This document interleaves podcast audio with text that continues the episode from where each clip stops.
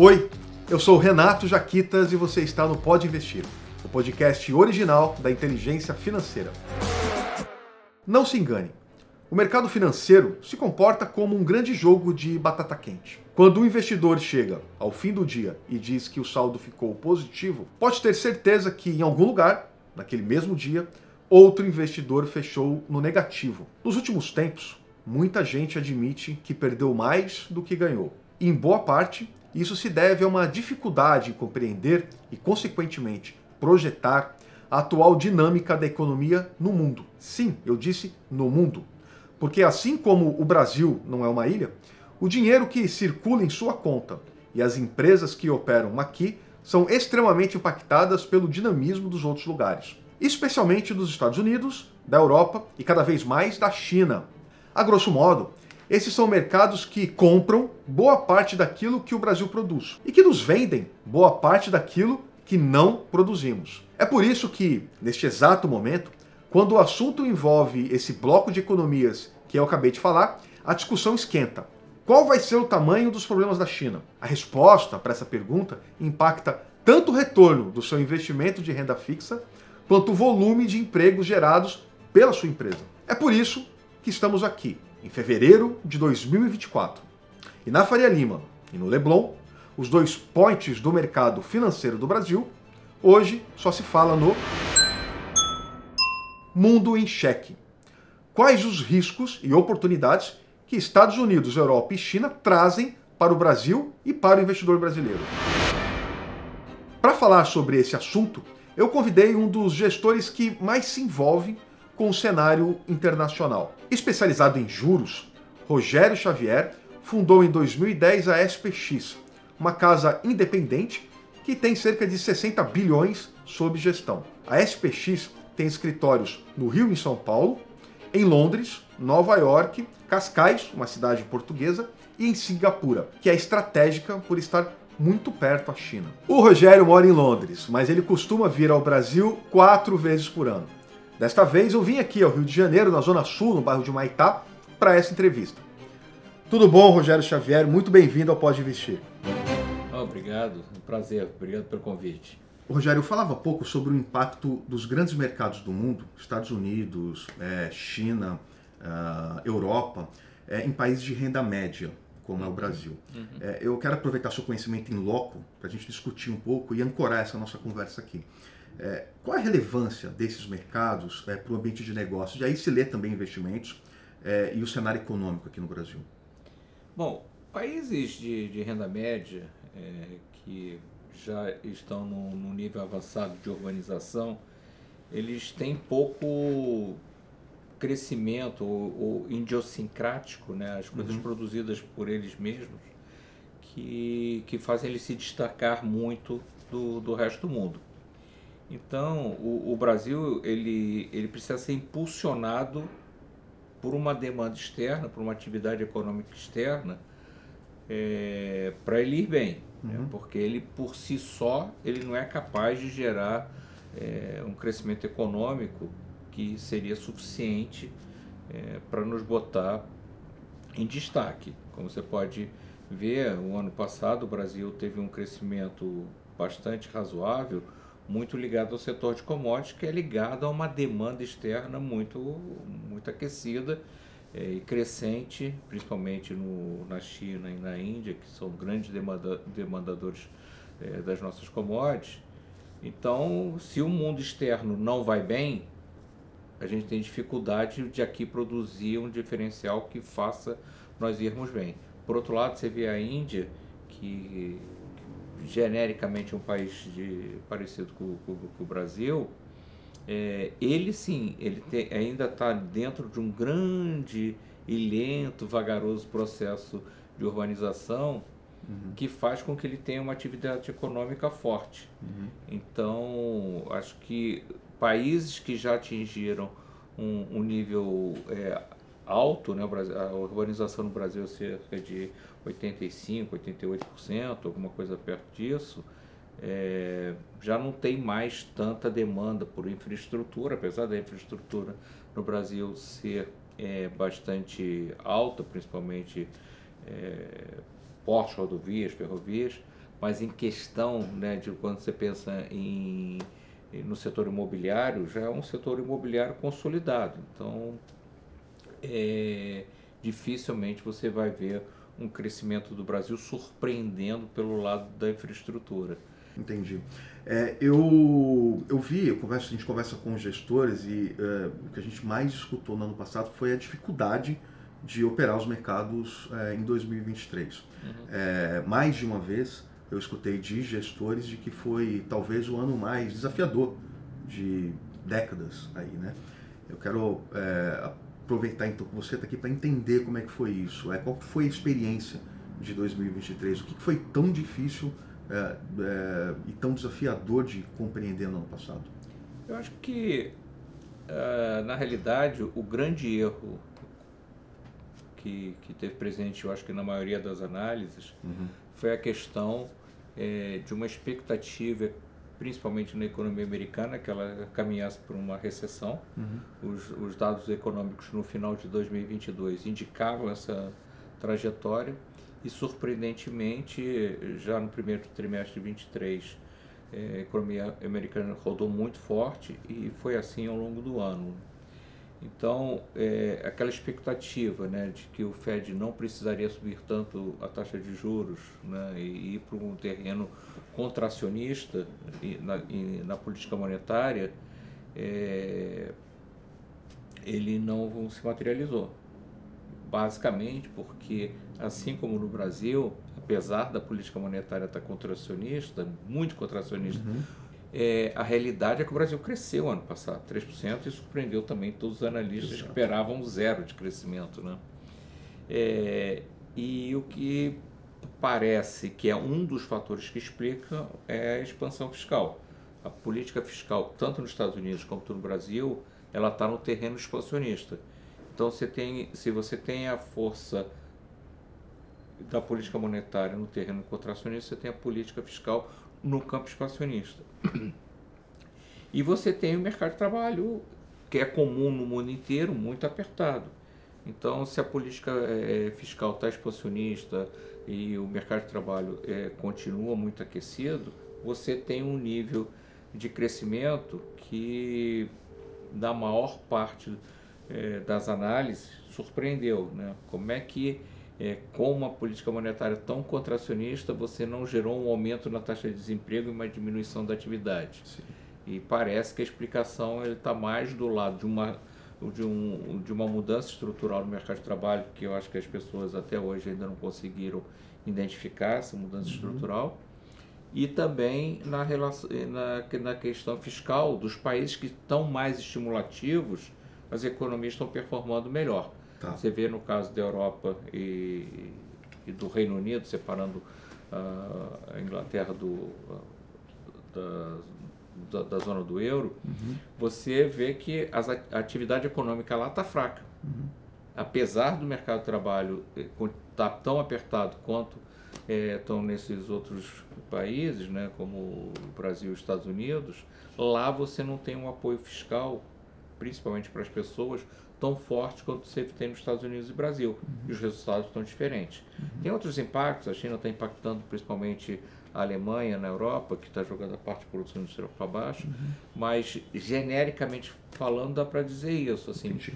em comum que eles têm, mercado de trabalho apertado, política monetária apertada, mas em alguns países você tem a política fiscal frouxa, Estados Unidos e Brasil, e esses países estão experimentando é, níveis de crescimento tá. até melhores. A gente vai explorar um pouco mais essas questões de mercado de trabalho, falar bastante de China, né? Uhum. Mercado de trabalho, você tem uma tese é, bem interessante também, que eu acho que vale a uhum. pena a gente conversar, mas eu queria é, é, entender um pouquinho o cenário para 2024, pelo menos aquele cenário macro maior ali para 2024, né? Esse desafio de 2023 que você me disse, a gente carrega para esse ano, ou esse ano o horizonte é um pouco mais vamos dizer assim, mais transparente. A gente consegue visualizar um pouco melhor o que vai acontecer, pelo menos do, do, do, do melhor, do maior cenário ali para traçar teses de investimento, para pensar a economia no mundo. Ah, acho que dá, outro erro que dá para dizer é que todo mundo errou as suas projeções de inflação. É. Certo? É. É, se o mundo teve uma performance, principalmente nos Estados Unidos, é, melhor do ponto de vista de atividade econômica, por outro lado, surpreendentemente, é. para uma atividade econômica do jeito que acabou sendo, a inflação, a inflação foi muito mais baixa é. do que era previsto. É. E antecipou muito a discussão do corte de juros. Né? O, o Fed introduziu a discussão de corte já em dezembro. Uhum. É, recentemente ele postergou um pouco é, isso, né? É, ele fez, eu estou com o termo em inglês, um pushback é, na, na, na, precificação de mercado. Né? Isso, isso surpreendeu de novo, né? Porque, inclusive, você estava esperando uma março. sinalização para março, né? É, porque a comunicação está confusa. Né? Porque o, o Fed diz, não, eu não vou esperar que a inflação chegue a 2% para começar a cortar. Mas tanto a nossa projeção quanto eu acho que a expectativa do Fed, elas estão que em março, entre março e maio, a inflação esteja ao redor de 2,3, 2,4. Bom, se eu não vou esperar 2% para começar a cortar os juros e lá em março, entre março e maio, eu já estou ao redor, ao redor de 2. 0,3, 0,4. O que está me impedindo? Né? É, é, é, é, o fato, né? precisa confirmar a expectativa para eu ter é. certeza que ela está lá e aí sim eu dou a mensagem, porque projeção é uma coisa e é. a, inflação realizada é outra. Mas é aquela coisa de gato escaldado, né? Não entre assim, os bancos centrais erraram muito, né? É, eles erraram na alta e a Europa é um caso mais gritante, porque como a Europa ela está com, com um crescimento zero é, e a inflação caminhando rapidamente para o objetivo deles e nas projeções furando para baixo a projeção, a Europa ela devia estar tá liderando esse processo. E na realidade ela está seguindo o que o Fed está tá falando. É, na realidade, é, Europa foi a última a subir com negacionismo em relação à inflação é, e parece que fez um, um, aperto muito forte na economia uhum. e precisava liderar o processo de começar a cortar os juros. Mas é, ela está seguindo a linguagem do Fed. Uhum. Se o Fed diz isso, eles ajeitam, ajustam para esse discurso. Se o Fed faz o contrário e, e atrasa, eles atrasam também. E, e, me parece que é muito mais um, uma insegurança né, da liderança da, da Madame Lagarde do que de fato alguma coisa do lado econômico que justificasse essa preocupação que eles têm. É esperado, então, é, para 2024, embora essa ter postergado ali para uma próxima reunião essa sinalização, uma queda de juros nos Estados Unidos. E com isso você realmente dá uma acelerada no mundo, né? Você põe todo mundo para correr atrás ali e entrar nessa onda de, de, de, de fato de normalização de, de, de taxa de juros, né? de política monetária que é bem o que você está falando. Parece que a, Europa está de olho ali para os Estados Unidos fazer algum movimento para ela seguir no movimento e ir em bloco para essa direção, né? É, é, isso, essa é a tua tese. É, é exatamente isso. Na realidade, uhum. é, existe hoje só um banqueiro central no mundo. É. E todos seguem o Fed.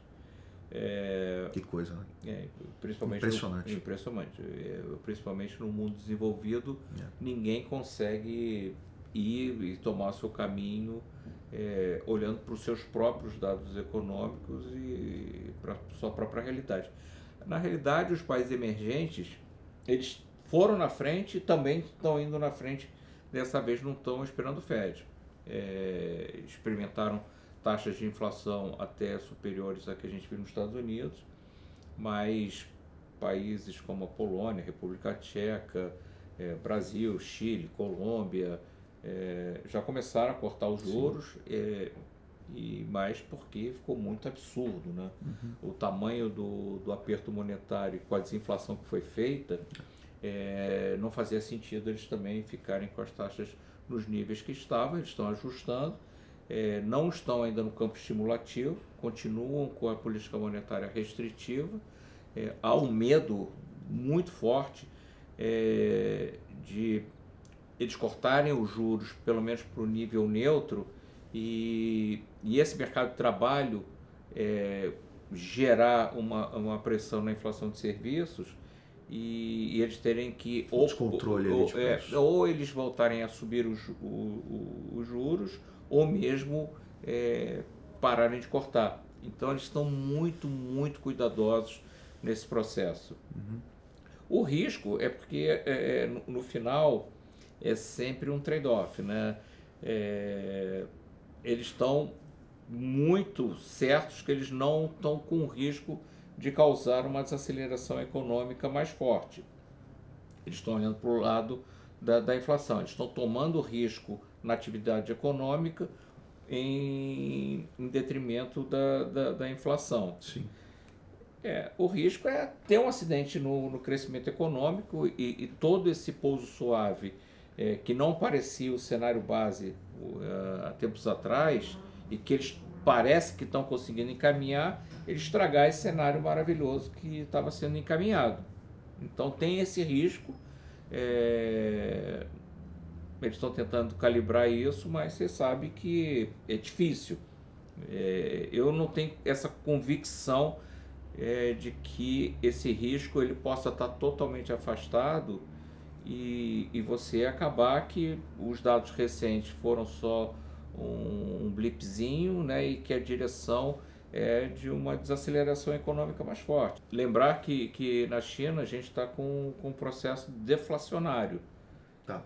Então, tem um, tem um é. país aí no mundo, de, e, e, o segundo maior PIB do mundo. É, que é uma ameaça ali constante. Aí, né? Exatamente. Né? então, Não, você não pode Sim. assim, atribuir probabilidade é. zero que esse pouso suave que está sendo feito, uhum. ele não possa ser estragado por, uma, por um excesso de conservadorismo por parte dos principais bancos centrais do mundo. É que a gente está falando, está falando muito no ambiente é, econômico, puramente econômico ali. Isso. E tem a questão política. Certo. E eu queria trazer essa questão política para esse grande banco central do mundo, que é os Estados Unidos, que está no ano de eleições, uhum. uma eleição que vai ser muito disputada é, com um resultado bastante difícil ali de previsão, né? E o governo da situação do Biden é, tem uma, pelo menos uma conversa local ali, a gente começa a ouvir falar disso, de uma proposta ali de aumentar os gastos, né? Uhum. A gente já tem um, um, cenário de gastos muito forte, ali, se não me engano, 5, 6% né, do, de, de, déficit fiscal ali, né? Uhum. E, e, você tem o, o, o, uma perspectiva de aumentar isso para que possa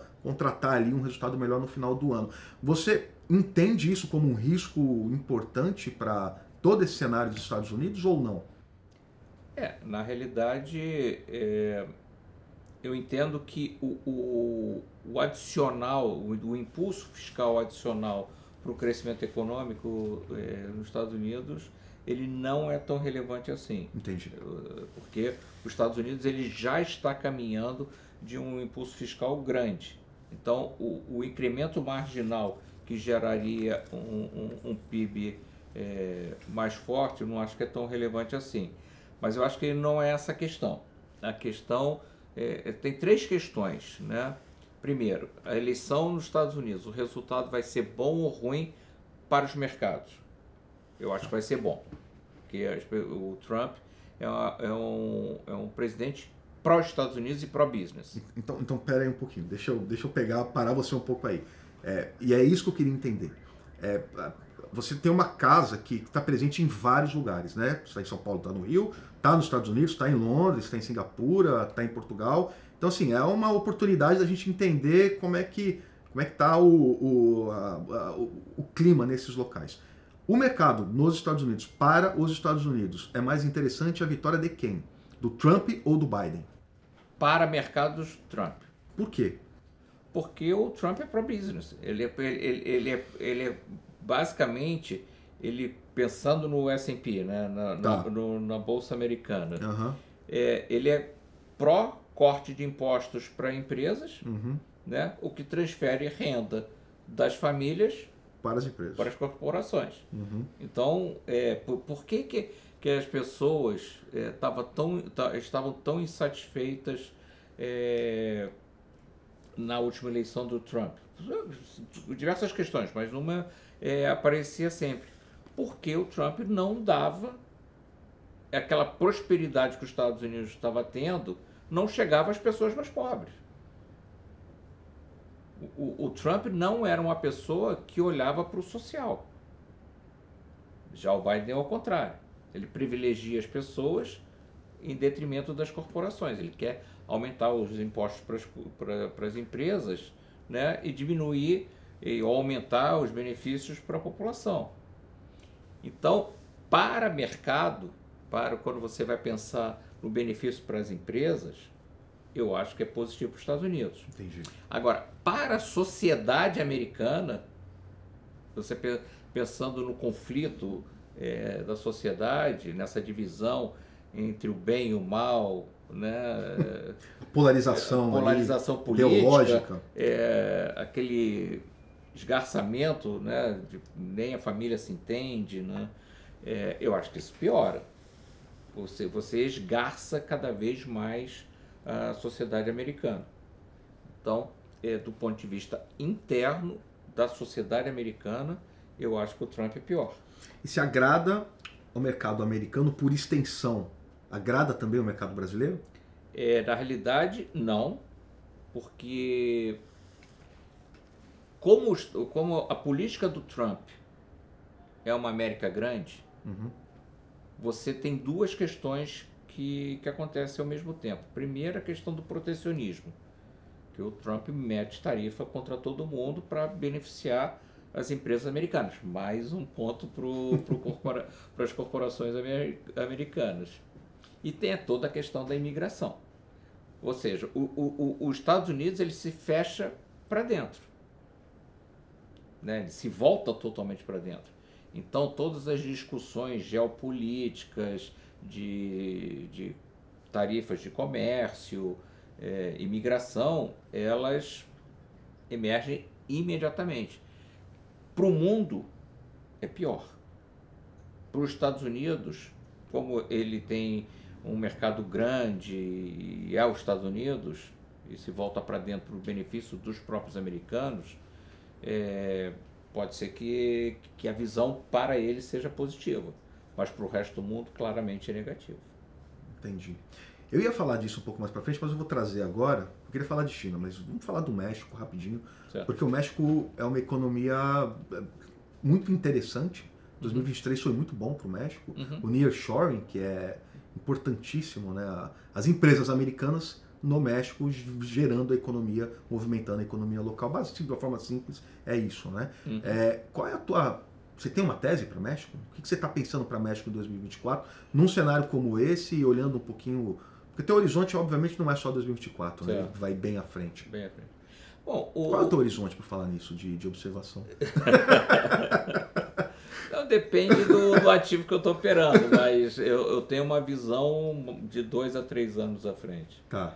Eu, as, eu, porque eu, eu, eu, acho que, dada a quantidade de recursos envolvidos, seja tecnológico, seja de pessoas, né, um envolvimento geral de máquina e, e, e homem é, na operação que você faz, quando você compara com, com, a quantidade de investimentos que o resto do mundo faz, a sua é, é muito pouca. A sua vantagem competitiva e comparativa ao resto do mundo é, é quase que nenhuma. Todo mundo está olhando para a mesma coisa ao mesmo é. tempo. Então você tem que ser meio pirata, né, de tentar buscar aonde que vai estar a oportunidade mais à frente, que está todo mundo concentrado aqui no curto prazo, olhando o dado que vai sair amanhã, mas o, o, o mais importante é qual é a história que vai ser contada daqui a seis meses, um ano, é. né? E que aí você está olhando na frente, está fazendo seu dever de casa na frente, você pode se antecipar esse movimento. É. Às vezes você tem o, o problema de estar tá antecipando muito, né? E, e, o, e o, o, timing, eu não estou querendo usar a palavra em inglês, né? Mas o, o, o timing é, que você entra faz muita diferença, porque se você entrar muito cedo e o mercado ir contra você ainda na tese de curto prazo e não a de médio e longo prazo, é, o teu custo para carregar aquela a sua alocação custa muito caro e às vezes você é colocado para fora antes de você ver realizar se você estava certo ou não. Legal. Mas é, eu não acredito que a gente tenha vantagem competitiva comparativa do que vai acontecer na próxima semana, duas semanas, três Tem muita gente olhando é, para isso e, e, com muito mais recursos que a gente tem, satélite, enfim, é, drones correndo shoppings, correndo para ver o, o, o, o estacionamento, movimentação, movimentação de pessoas. Então, uhum. a quantidade de recursos utilizados pelo mundo, é, a SPX não chega nem perto. Tá. Assim. Mas quando eu olho as teses mais estruturais de médio e longo prazo, aí eu acho que a gente a, a qualidade das nossas pessoas e das nossas análises fazem diferença. Tá, e dentro dessa, desse olhar, dessa perspectiva, o que, que dá para inferir, o que dá para falar de México? eu acho que o México ele tem duas coisas. O, claramente não vai ser destruído o que foi feito de nearshore, porque basicamente o que os Estados Unidos está tentando fazer é isolar o, o, a China de, é, de alguma maneira é, e não ficar tão dependente dele como ele ficou na parte de, de medicamentos. Né? A Covid foi um, um, uma clara noção de realidade de como é. os Estados Unidos estava dependendo do, do resto do mundo para coisas simples. E o resto do mundo longe, né? É, e, e, não, e cada vez mais conflituoso. Né? Então, o, a realidade do México não vai mudar porque o Trump ganhou, o Trump, o Trump não ganhou, porque a realidade do, do, do México ser uma plataforma de negócios de apoio aos Estados Unidos, isso não vai mudar. É, ela existe em contraposição à, à questão da, da China, a é, guerra é, comercial com a China. Né? É, porque isso, essa questão da China, existem poucos consensos hoje nos Estados Unidos. Tá. Mas um consenso que tem nos Estados Unidos é a China. É, não dá para não dá para os dois são contra. Tanto da China. O tanto democratas quanto republicanos são contra é, essa é, essa velocidade, essa expansão e esse domínio que a, que a China tem e, e botar em risco a supremacia dos Estados Unidos como xerife do mundo. Tá. Então, quando tem uma, um, um, um, um oponente do tamanho da China, crescendo do jeito que eles estavam, os Estados Unidos falou, está indo longe demais, vamos parar. E aparentemente está fazendo efeito. Tá. Eu, eu só não quero perder essa oportunidade. Você opera México hoje? México tem ali. A gente é... opera, sinceramente, mais de 60 países. É verdade que México tem uma gordura muito grande ali, quando a gente pensa em ponto de vista de juros, na verdade eles estão ali muito atrás da curva aí, isso gera muita oportunidade para vocês? Na realidade, não acho que, é que o México tem tanta oportunidade assim, tá. porque a questão é, fiscal no México ela é uma questão expansionista, é, um, é um, um, país que tem dado aumento, aumentos reais no salário mínimo, é, acima da produtividade, isso é uma pressão inflacionária. É, você tem a questão da própria inflação, que ela tem se estabilizado em níveis altos, é, comparado às outras economias latino-americanas. Basicamente porque o crescimento está muito forte. Né? Você não pode pensar que você fez esse processo de nearshoring, é, de fazer um, uma quantidade de investimentos brutal, né? As exportações do México superaram da China, né? no último dado. É, a economia mexicana, como se diz, né? Tá bombando, tá muito forte. Tá. Então, é, você esperar que, que isso não tenha reflexos inflacionários tá. é, mais intensos. Se o México tem um sucesso né, de, de um crescimento bastante forte quando comparado ao resto do mundo e, e, e, e essa proximidade com os Estados Unidos, ela tem também os reflexos, tem consequências, que é uma inflação um pouco mais persistente do que a gente está vendo. É um mataburro da inflação, né? Que a gente é, conhece tão bem, né? É, e um, uma crítica que o, que o Trump tinha, né? E, e os, os, acordos que eles fizeram é, no, com o antigo NAFTA, né? Uhum. É, foi que o México ele teria que aumentar o seu custo de trabalho para não ter essa é, divergência tão grande ao custo de trabalho do trabalhador americano. Sim. Então, eles não cumpriram, obviamente, né? eles assinaram, mas não cumpriram, mas você vê que eles têm elevado é, consistentemente o, os salários acima da produtividade. Isso gera inflação. Isso é, isso é esperado, a economia resolve isso, né? É, no, vai- é, no assim, longo prazo ali, É, se tem o benefício né, de É. uma atividade mais é, forte, uma maior proximidade com os Estados Unidos, por outro lado, você tem a consequência que você tem um período inflacionário É. Tá um pouco mais é, resistente e resiliente. tá. Mas não vejo nenhum grande problema estrutural no México. O que eu Tá bom. vejo é que o, o, o movimento que está sendo feito no mundo, no México, é um pouco mais vagaroso esse processo desinflacionário. Eu vou abandonar o México e vamos deixar você falar de China, né? Certo. Eu estou elencando aqui alguns problemas da, da, da crise ali da China. Você tem a mais visível a crise imobiliária, que está acontecendo ali, você vê o que aconteceu com a Evergrande agora, né? É, desemprego entre os jovens, tem a desinflação, é, e um crescente estresse financeiro nos governos locais. Né? É, é, você está do lado, aí você está em Singapura, é muito estratégico, é um país ocidentalizado do lado da China, né? Uhum. É, qual é a proba- probabilidade, o que, que se espera de China e essa, esse cenário de fundo que você disse que é uma grande ameaça para tudo isso que você desenhou é a China, né? Uhum. Qual é a probabilidade disso acontecer? Olha, eu acho que E como, né? eu acho que a acontecer? probabilidade da China enfrentar um acidente é de 100%. Ela já está no processo. O, o problema é saber se o acidente é grave ou é leve.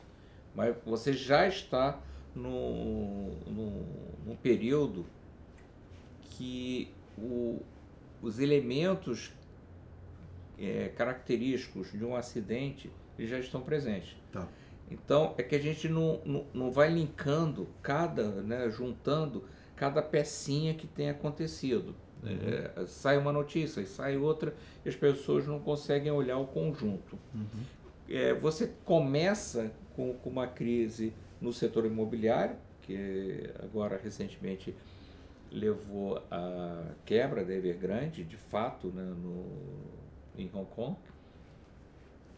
É, na época, um ano e meio atrás, ou dois anos atrás, as pessoas é, falavam a seguinte, "Não, o governo chinês jamais vai deixar a Evergrande quebrar. Exato. É banco, banco estatal suportando empresa estatal. É, isso não vai acontecer nunca, né? E no final você vê, vai- Estourou. estourou. E Teve recentemente um asset management que quebrou também, deixou um buraco de 75 bilhões de dólares, não é pouco dinheiro. É, três companhias é, que, que carregam bad loans, né, é, ativos podres no, no- no- nas suas carteiras, fizeram uma, acho que eram as três maiores da, da China, se juntaram para gerar uma companhia só, porque já estava dando problema. Então a China fez a fusão das três. Isso era quase um trilhão e meio de, de dólares. É, recentemente foram fundidos 2.100 bancos rurais, cooperativas, e, enfim, ligado ao setor rural. 2.100 bancos que foram fundidos para gerar um banco de 6 trilhões e meio de dólares. Ou seja, os problemas já estão acontecendo. É, de certa maneira, o governo tem conseguido fazer é, essa reforma que ele chama do sistema financeiro. Nunca- Contingenciamento, no né? final, um grande proer. Mas eu não sei para onde estão indo os créditos podres, né? No final, o tal do bad bank, né? Que o- Aham. o, o, que foi o proer no Brasil? O, o proer no Brasil foi basicamente você fazer uma cisão de um banco em duas partes, né? O banco ruim e o banco bom. O banco ruim foi absorvido pelo governo e o banco ruim eh, foi vendido. Então, o, o Nacional foi, foi adquirido pelo Unibanco, o Bamerindos foi pelo, pelo, pelo HSBC, enfim. E você teve esse processo de depuração do, e purificação do, do sistema bancário, com o governo assumindo as perdas eh, dos empréstimos podres ou das fraudes que tinha nos balanços do- dos bancos. A China ela vai ter que passar por um processo desse, e já está passando, porque é, a quantidade e o excesso que, que, que, que você tem na, nos empréstimos, não é razoável supor que a velocidade que foi feita e o tamanho que a gente tem, né? Hoje o endividamento total na China deve estar em torno de 300% do PIB. É muito grande, muito é uma grande. alavancagem absurda. É, Para você ter uma ideia, é, normalmente entre 180% do PIB e tal. É, mas está muito grande, está muito exagerado. É, e a China tem um PIB razoável. Né? Então, o, o, tamanho do problema é grande e a qualidade do, do, dos empréstimos, eu tenho quase que convicção que, que, é, que é bem duvidosa, né, em termos de colateral. Você pensar assim, ah, o banco estatal empresta para uma empresa estatal, logo é, é governo contra governo, então não tem problema. Então não preciso nem é, ter muita preocupação com a garantia, porque a garantia é o governo. Tipo nas, na, nas lojas americanas, que a garantia era o 3G, é, então eu não preciso nem ver se a garantia está bem constituída ou não, porque se der algum problema, os três vão lá é, suportar, né? E você vê o que deu problema, né? É, sem entrar em consideração sobre, a, sobre o caso das americanas em si, é só o conceito, né? É, então o crédito, da minha opinião, sem conhecer direito a fundo, porque o sistema é, é muito opaco, é, eu consigo imaginar que a garantia é mal constituída. Assim, se se o, o, a empresa não me pagar e eu for lá executar a minha garantia, eu acho que é vento que tem lá. Eu acho que não tem nada para eu pegar de volta é, que garanta o meu empréstimo.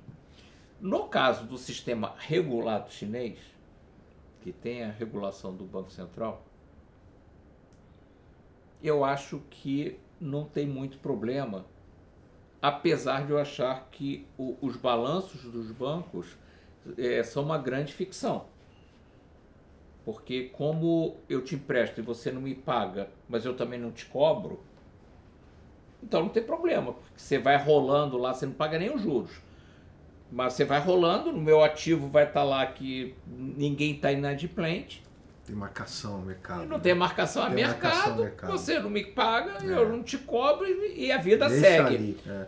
Aí um terceiro, que é o depositante, vai dizer o seguinte, pô... Quero meu dinheiro. Não, por que, por que que eu vou sacar meu dinheiro do banco se ele não está com problema? Uhum. Eu, o balanço está bonito, não tem nenhum problema.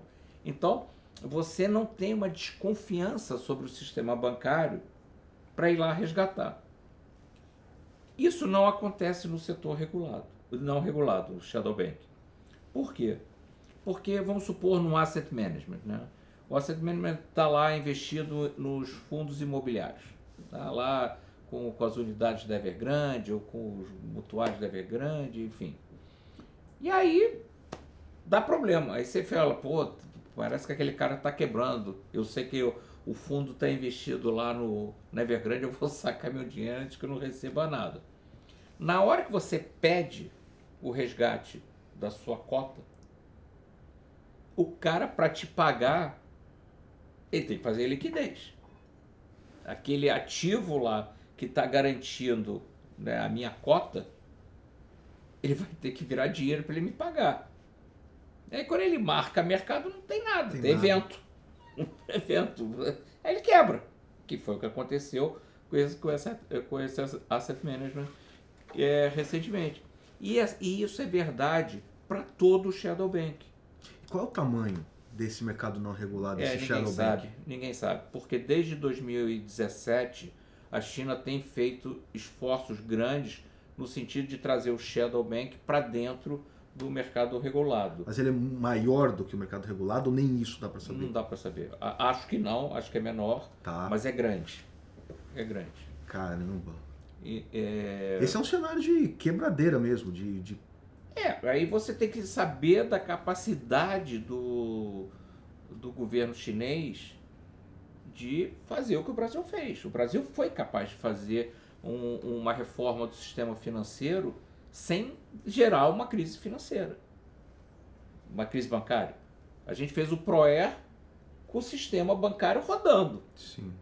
ele... Bem menor, né? É, a gente Uma não... fração daquilo. É, né? mas era Bamerindos, era econômico, era nacional, é, aí teve a privatização dos bancos estaduais. É. Assim, não era pouca coisa que o Brasil fez. O Brasil fez. O, o Brasil, em termos de regulação bancária, ele é espetacular. O Brasil deveria ser referência global sobre como se conduzir política monetária, sistema de regulação, inovação tecnológica. O Brasil é, é, é líder em tudo, em, em questões é, bancárias, financeiras. O Brasil é um espetáculo de, de país nesse, nesse aspecto, desenvolvimento bancário, indústria de fundos. A indústria de fundos do Brasil é tão forte ou boa quanto a americana. não em tamanho, mas em regulação é, é muito bom. Eu, eu tenho um pouco de ressalvas, né, mas não por culpa deles, na, na questão da CVM, porque a estrutura é pequena, mas tá. mesmo a CVM é, é muito. A, os quadros que tem na CVM são muito, são muito bons. O problema é o tamanho da estrutura, dado que você tem restrições orçamentárias grandes. E o mercado crescendo é, bastante. Mas né? o que eles, é. com pouca gente, faz milagre. Exato. Mas o, o, o, o, Banco Central brasileiro, não só a parte da política monetária, essa mais visível, cambial, Sim. o corpo do Banco uhum. Central é excelente. É. Excelente. A CVM também. Tá. Enfim, é, eu, eu acho que o, que o Brasil ele foi capaz. Os Estados Unidos não foi capaz. Uhum. Então, quando a gente pensa assim na meca do capitalismo, né? Assim, o, o, o tão poderoso Estados Unidos, o regulador americano Fed Nova York, né, o Tesouro Americano, eles deixaram uma crise bancária, é, imobiliária, bancária, acontecer nas barbas dele. Sim. Aí você vai dizer, ah, ninguém previa. Claro que previa, todo mundo, a atenção do mundo era sobre uma crise imobiliária nos Estados Unidos e os reflexos disso no setor bancário. Sim. Era evidente que o regulador tinha que estar em cima disso, mas não foi. Entendi. Entendi. Agora, essa questão da China, é, eu quero te perguntar como é que se protege com relação a isso. Uhum. Uma pessoa que tem 60 bilhões ali na mesa, né? Uhum. Que é o teu caso.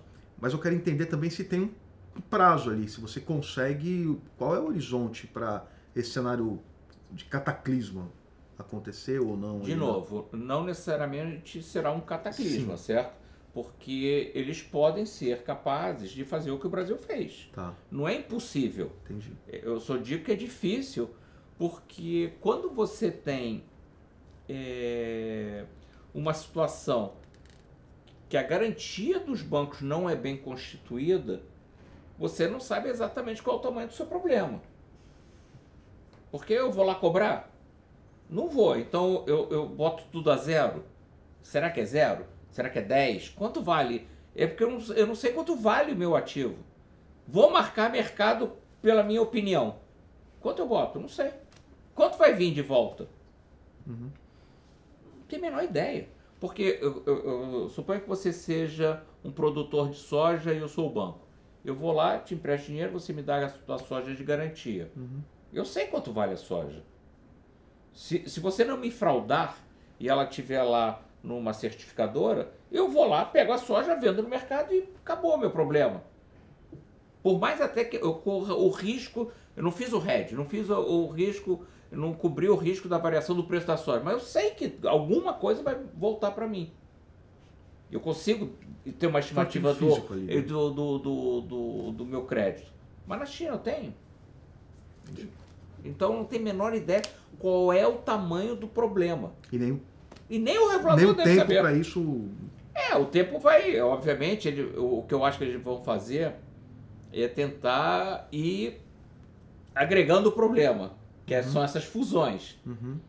Mas o fusão do nada com coisa nenhuma dá nada com coisa nenhuma, assim. Você não gera valor, né? Uhum. Eu não sei se você lembra na, na época lá da, da fusão dos bancos é, americanos, uhum que você fundia a, a Mary Lynch com o Bank of America uhum. e no final saía um, um valor menor, menor do, que, que a fusão dos dois.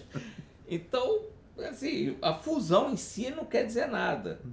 Né? O, o, que você precisa é, é fazer é ter um reconhecimento do tamanho das suas perdas dentro do, do, do setor financeiro né? E como é que isso vai impactar no final a dívida PIB da, da China e eventualmente o crescimento econômico. E essa é a grande questão. E é um desgaste de modelo, né?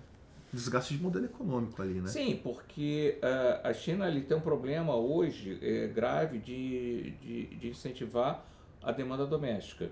Né? O lado da oferta foi sempre aposta, tanto na parte é, da produção industrial, seja na parte é, do PIB potencial com o investimento em, em infraestrutura. Esse modelo parece que se esgotou.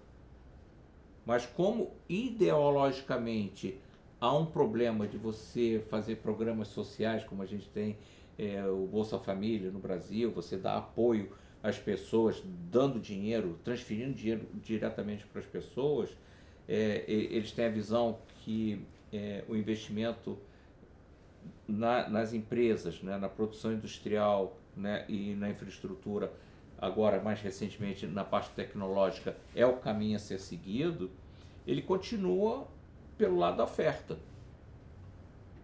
Então, como a demanda doméstica é fraca e continua se enfraquecendo, e você é, continua é, com a política do lado de ampliar a oferta, o que você acaba gerando é um excedente de produção. Tá, agora eu estou com um excedente de produção, o que, é que eu faço com isso?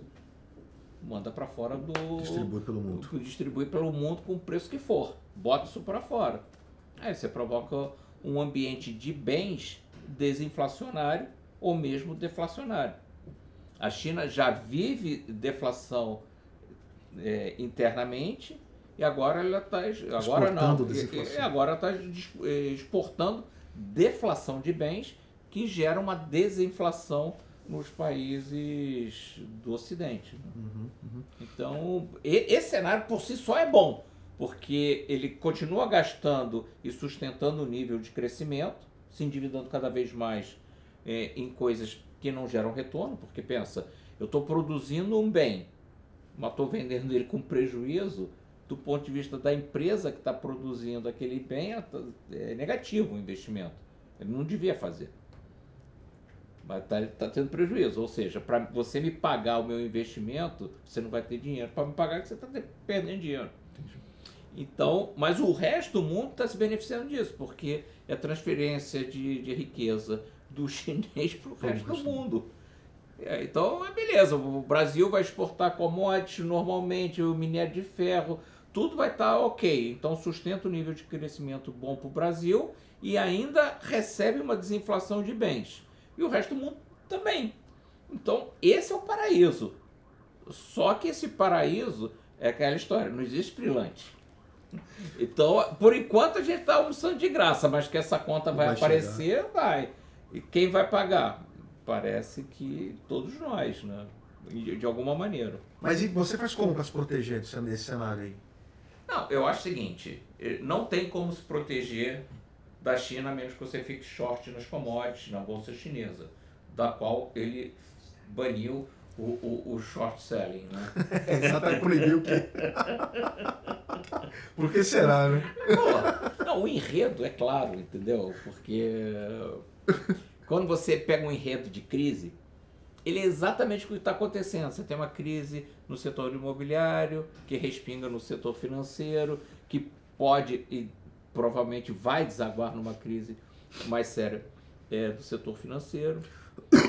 Aí ele tenta é, sustentar o, o, o, crescimento, mas não dá para crescer pelo lado interno, porque está com falta de confiança, a atividade é, desacelerou muito, aí gera um excedente exportável. Nos países emergentes, é, como o Brasil, antigamente a gente desvalorizava a moeda, né, empobrecia o, a população local e exportava e crescia pelo lado externo.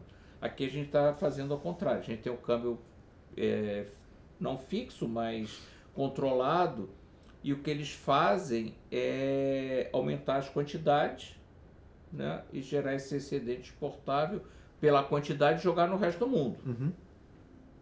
Mas não, não, é equilíbrio. É, se tiver um acidente mais sério, certamente o, o nível de atividade da China vai cair brutalmente, é muito provável que eles entrem em recessão e as commodities caem. E aí elas já estão caindo, mas por outros motivos. É, e uma vez que essas commodities caiam, é, pode ser uma boa oportunidade.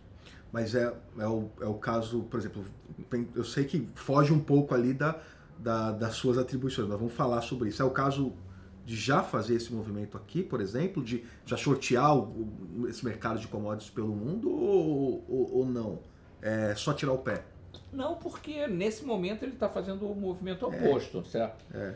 Ele está continuando a insistir no modelo que está esgotado. Mas não é aquela coisa que você falou lá atrás, quanto antes você entrar no movimento, melhor é quando acontecer, Sim, né? claro, mas é eu não consigo garantir que vai ser em 3, 6, 9, 3 anos. Eu não consigo dizer exatamente quando isso vai acontecer. Eu acho que uma coisa é você ativamente fazer as suas alocações é, achando que esse evento tem uma probabilidade alta de acontecer no horizonte relativamente curto. Eu não tenho essa convicção. Tá é, eu acho que é 100% de certeza que vai acontecer um evento, um acidente na China, porque ele já está acontecendo.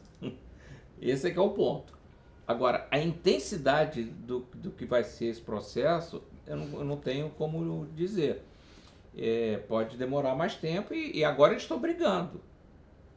Né? Todo, todo o, o movimento que está acontecendo lá é um movimento de brigar contra né, essa fraqueza e, e, essa crise de confiança que se abateu no setor imobiliário pode se abater no, no setor financeiro. Agora, no mercado acionário, estava acontecendo, as pessoas entraram em pânico já no, as pessoas físicas, né, os poupadores. É, a gente viu é, notícias que as pessoas foram para a embaixada dos Estados Unidos para protestar com, com, com, a contra a queda do, do, da, das ações, enfim é, foi para a embaixada da, da, do Reino Unido, da, dos Estados Unidos.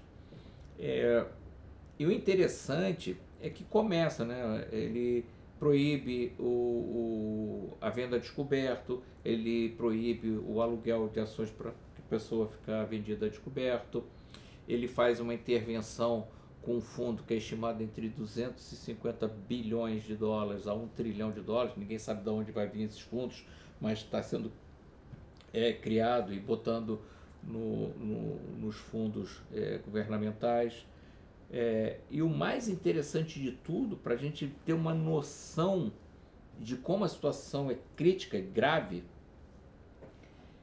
que o todo-poderoso Xi Jinping ele desce da sua mais alta é, cadeira para ir lá embaixo, na planície, conversar com o gerente de fundo de para como é que ia ser a operacionalização desse fundo para estabilizar o mercado de ações. Fora que ele demitiu o, o, o, o diretor da CVM a chinesa. A, xerife lá. O xerife demitiu chinês. o cara e botou outra pessoa e, e, ele, ele foi conversar com esse gestor aí, com esse gerente. Exato. Caramba. Quando você. Pô, o, o, o, Xi Jinping não recebe presidente de é. países, às vezes vão, vão visitar, ele manda o vice ou manda outro cara lá do escalão, ele desce e vai ver lá o, o, que está acontecendo com o mercado de ações. Assim, isso mostra. Se não são sinais. É, é assim, é, você olha, tem que, uhum. tem que ler nas entrelinhas do quão grave está a situação. É. Porque não é razoável. A outra coisa que eu não acho razoável é o seguinte: qual é o grande problema do mundo hoje? O que, que, que, que todo mundo está brigando contra? Tá brigando contra a inflação. A inflação é o problema, certo? Assim, por que, que os, os juros estão tão altos? Né? Qual é a grande preocupação do, do Banco Central, das pessoas? Né? É a inflação. A China está com deflação por quê? Crescendo, né? É, tá crescendo, crescendo 5%, 5% ao ano. É, como é que está gerando deflação? Estranho, né? Isso não chama a atenção das pessoas? Como é que, como é que pode? Ah, não, mas o Japão também está em deflação. Não, não. O Japão não está com deflação, não. O Japão está com inflação acima dos Estados Unidos. É, pô, então o Japão está com inflação, Europa está com inflação, o Reino Unido está com inflação, os Estados Unidos está com inflação, o Brasil está com E a China tem uma não, deflação. E aí a China tem deflação interessante, né? E isso não chama a atenção das pessoas. Estranho.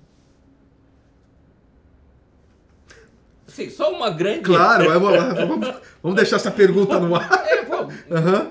Tem alguma coisa É, acontecendo é, sinal muito, de, é muito sinal de um- anormal. De, uma normalidade mesmo. É, tem alguma coisa muito grave acontecendo.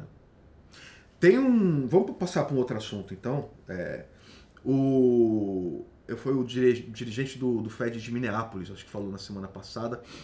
Essa conversa toda de vamos baixar juros tal, e, se o mercado de trabalho não, não reduzir a força, não, não vejo redução de juros no, no médio prazo. Falou desse jeito. É, é o, o Diogo Guilherme, ele falou no final do ano passado que quando ele coloca ali todas as variáveis, a que ele não consegue entender é emprego. Uhum. A dinâmica de emprego.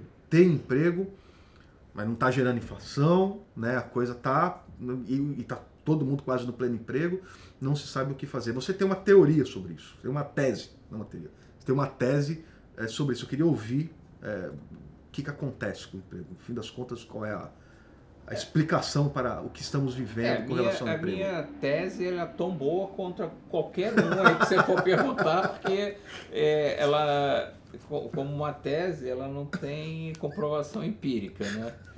É, mas aí eu uso os exemplos da própria SPX, né, do- pensando como um empregador, e, e eu acho que teve um- uma, uma movimentação muito importante recentemente, pós-Covid, de vários fatores, né?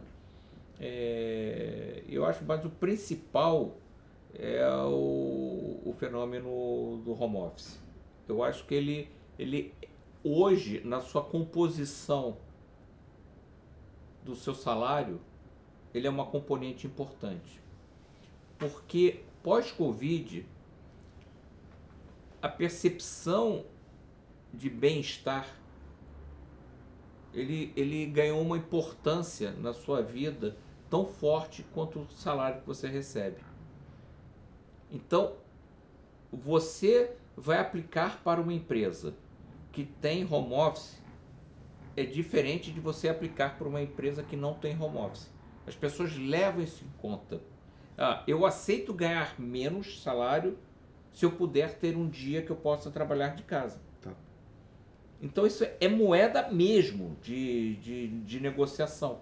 Entendi. Por quê? Porque para a pessoa, pensa bem, tem, pô, tem gente aqui que mora muito longe, mas muito longe. Aí tem que pegar três conduções, pô, é cansativo, pô, assim, são cinco dias pela semana, tem que acordar cedo. tem- o, o- o transporte público no Brasil, por exemplo, no Brasil, é muito ruim, é cansativo. As pessoas sofrem no, para chegar a seus postos de trabalho. Então, elas, se elas tiverem um dia que elas possam ter, é, poder trabalhar de casa, sem é, prejuízo de ela estar é, os cinco dias trabalhando na semana, mas que um dia que ela possa ter um equilíbrio melhor da sua vida, não ficar tão estressado como ela fica no cotidiano é, da vida dela, ela opta por isso. Então, quando eu vejo a, a taxa de desemprego, ela está muito apertada. As pessoas não estão demitindo, pelo menos até agora. Por outro lado, quando eu olho a taxa de pedidos de demissão, ela também está baixa. Essa dado, essa, esse dado é o quê? Americano? Isso. Mas tem no. No é igual, é, é muito parecido no mundo inteiro. A taxa de pedidos de, de demissão é muito baixa. Por quê? Porque as pessoas estão satisfeitas com seus empregos. E quando você vê que o custo de trabalho Não. está caindo, ele não está aumentando, porque se o mercado está apertado, devia estar subindo o custo de trabalho. Não, ele está caindo. Entendi. É porque e as pessoas não estão pedindo demissão, é porque elas estão, estão satisfeitas. Então, essa é uma consideração. Outra consideração é a imigração.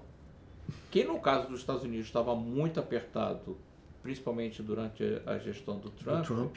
né, e teve uma abertura de vagas extraordinárias de, de imigração. E isso com os Estados Unidos barrando loucamente, o, o Biden barrou mais gente querendo imigrar do que o Trump. Do que o né? Trump. E teve mais gente tentando entrar, E né? mesmo assim você gerou uma quantidade de imigrantes de quase um milhão e meio de pessoas ano. Que é a geração de emprego Exatamente. nos Estados Unidos no período. Então por isso é que o mercado de trabalho ele ficou equilibrado, sem gerar pressões inflacionárias. Óbvio que tem um, um mismatch ali de, de skills, né? Uhum. Nem sempre a vaga que você oferece é, é, a- é, a- é, a é- é o skill que está sendo ofertado. Mas na sexta ali a coisa se iguala, Se né? equilibrou. Se equilibrou. Então você tem essa mudança estrutural e você tem a questão imigratória que ajudou bastante. Então essa essa preocupação que os bancos centrais têm é, sobre o mercado de trabalho, que eles serão capazes né, de pressionar a inflação de serviços à frente, aos olhos de hoje, eu acho que é exagerado. Pode ser? Pode. Mas eu acho que você está botando muito mais em risco é, você não fazer é, é, esse nirvana né, do pouso suave americano do que uma expectativa é, que a inflação possa se acelerar. Né? E o interessante é que eu andei olhando os modelos eh, inflacionários, quando a inflação ela toma uma tendência, ela tem ruído, mas ela não muda a direção. Ah, é. É, é impressionante.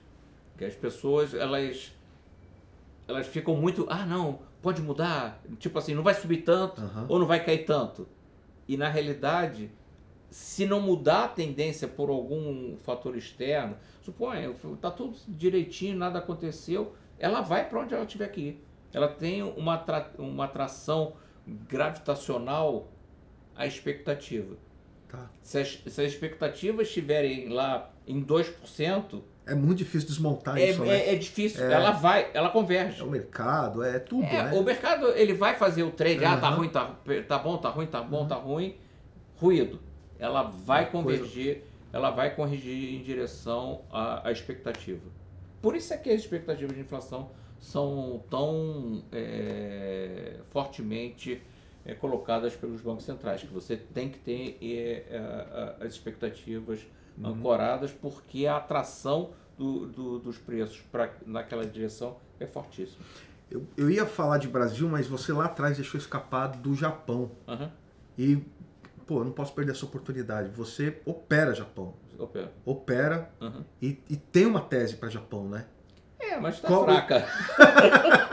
ela, já, ela já foi mais forte. Mas o que que, o que tá acontecendo ali?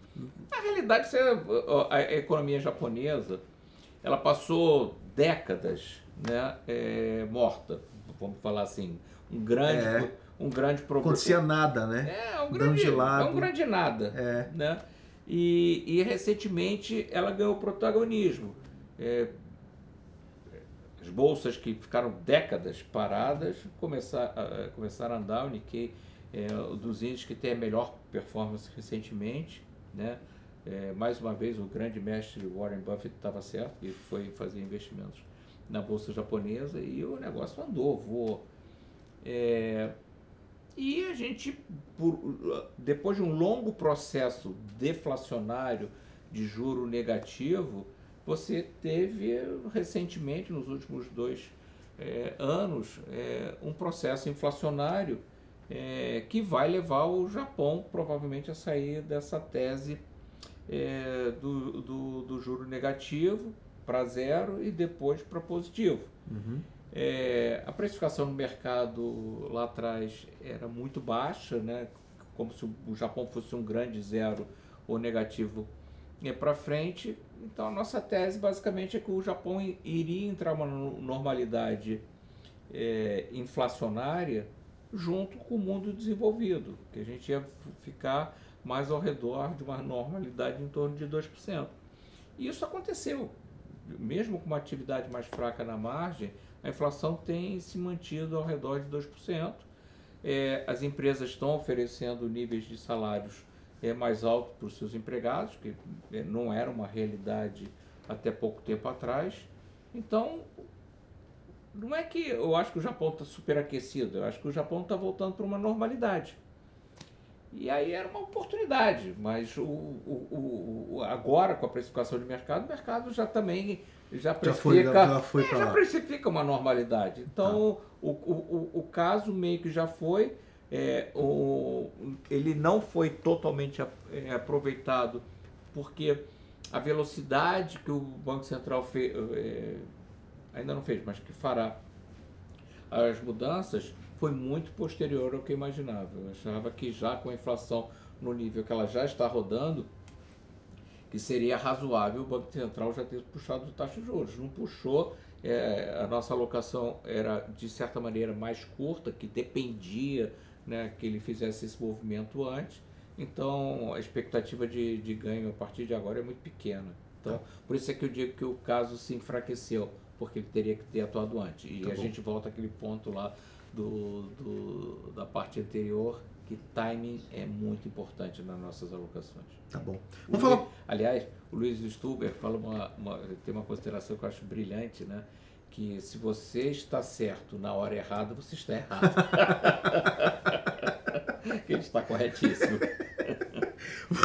Vamos falar um pouquinho de Brasil, então. É, o Brasil tem ali um, um, uma questão com relação à inflação, né? Que vocês aqui estão trabalhando e, uhum. e, gravitando ali em torno disso. Uhum. Você tem uma perspectiva de 3,3% oficial. Exato. Esse é oficial. Isso. Agora você trabalha com uma coisa no bolso ali, um extra oficial é. de 2,8%. Isso. Isso muda muito, né? Ah, quando a gente vai projetar. É, uma, eu tô acima, uma eu tô acima da, do centro da meta, outra eu tô abaixo. Mas assim, do ponto de vista de, de cenários ali, muda bastante coisa. É para para onde pode ir taxa de juros? É, que, que, como é que tá isso? Fala um pouquinho sobre isso para mim. Ah, eu acho que o Brasil, ele, quando você pega a parte da, cíclica da economia, ela tá fraca. A parte que a política monetária atua, ela está bem fraca. O que está sustentando o Brasil é a parte extrativa, né? O é. petróleo, a parte agrícola, que tá muito, que foi muito forte no ano passado e continua com, com uma robustez impressionante. Nossa, que é um cenário terrível, né? Se, se concretizar o pior cenário de, de, de, China, mas tudo bem, vamos certo, seguir. é o acidente. É terrível. Né? É o acidente. Se o acidente for grande, é, é ferrou, né? É. é. então o, o, o ponto do, é, do juro no Brasil é que todo mundo está focado que para você ter um nível de juros mais baixo, você precisa que esse mercado de trabalho dê sinais de que ele não vá produzir os efeitos inflacionários é, mais fortes para frente. Uhum. Eu acho que essa resposta não vai vir, sinceramente. É. Porque como é, um, é uma... Porque a gente vai estar sempre no mesmo ponto. A gente vai, é, essa dúvida a gente já está carregando há mais de ano é. e vai continuar carregando é nos Estados Unidos, é no Brasil, em todo lugar. A gente não vai ter essa resposta. Porque é uma mudança estrutural. E para uma mudança estrutural, você precisa de tempo para ter estatística. Né? Você precisa de estatística, você precisa de pesquisa, né? você precisa saber a opinião das pessoas, é, você precisa de um equilíbrio, estabilizou nesse ponto, home office, é, enfim. É, você precisa entender o que essa transformação no trabalho, você precisa entender essa evolução tecnológica com inteligência artificial, com aumento de produtividade, substituição de máquina por é, de pessoas por máquina. Então toda essa evolução do trabalho, eu acho que a gente não vai ter a resposta de curto prazo e que vai deixar os bancos centrais sempre cautelosos para eles não cometerem o erro que eles cometeram na ida, né? Eles não querem ter que parar o ciclo de afrouxamento monetário ou mesmo interromper e voltar a subir. Então, é, eu, eu, vejo essa a, a, questão no Brasil nesse sentido, assim, que a política monetária ela está contracionista, não ajuda a parte cíclica, a gente depende muito do agronegócio. Então, é um meio nada emocionante não é uma desgraça, mas também não é nada espetacular. É o que eu chamo de aluno nota 5, né? Aquele aluno meio preguiçoso que não faz o dever de casa. Pô, tá abaixo da média. Pô, mas o cara acaba aqui na prova final passa, sabe, sabe assim? Uhum. É, é, mas é vagabundo, trabalha uhum. pouco, assim, para tirar nota boa. Uhum.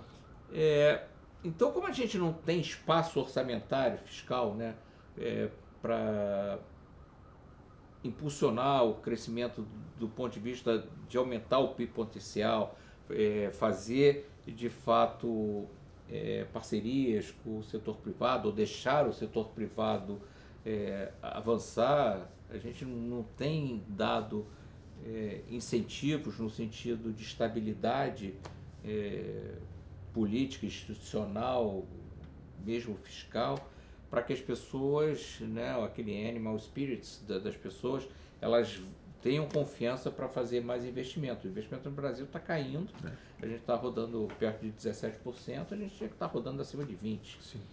Então, é, em termos de PIB potencial, não vejo o Brasil avançando muito. Então, o Brasil. Meio sem graça. É. É o que eu chamei recentemente de sardinha. A gente vai com todo é, mundo, mas a gente não é, é tubarão. Entendeu? A gente não vai ser protagonista nessa história. É, por outro lado, também não vejo a gente produzindo um, um, um lado negativo que também nos tire do trilho. Estou é, achando o Brasil sem graça. É legal, vai crescer 2%, é, o juro vai caindo devagarinho, mas dentro do, ter, do território é, restritivo. O, o Haddad falou, o ministro da Fazenda, recentemente, que ele não consegue ver nenhum motivo para o Brasil crescer menos de 2,5% nesse ano, dizendo já que está todo mundo com previsões de novo abaixo da, da expectativa. Você consegue ver?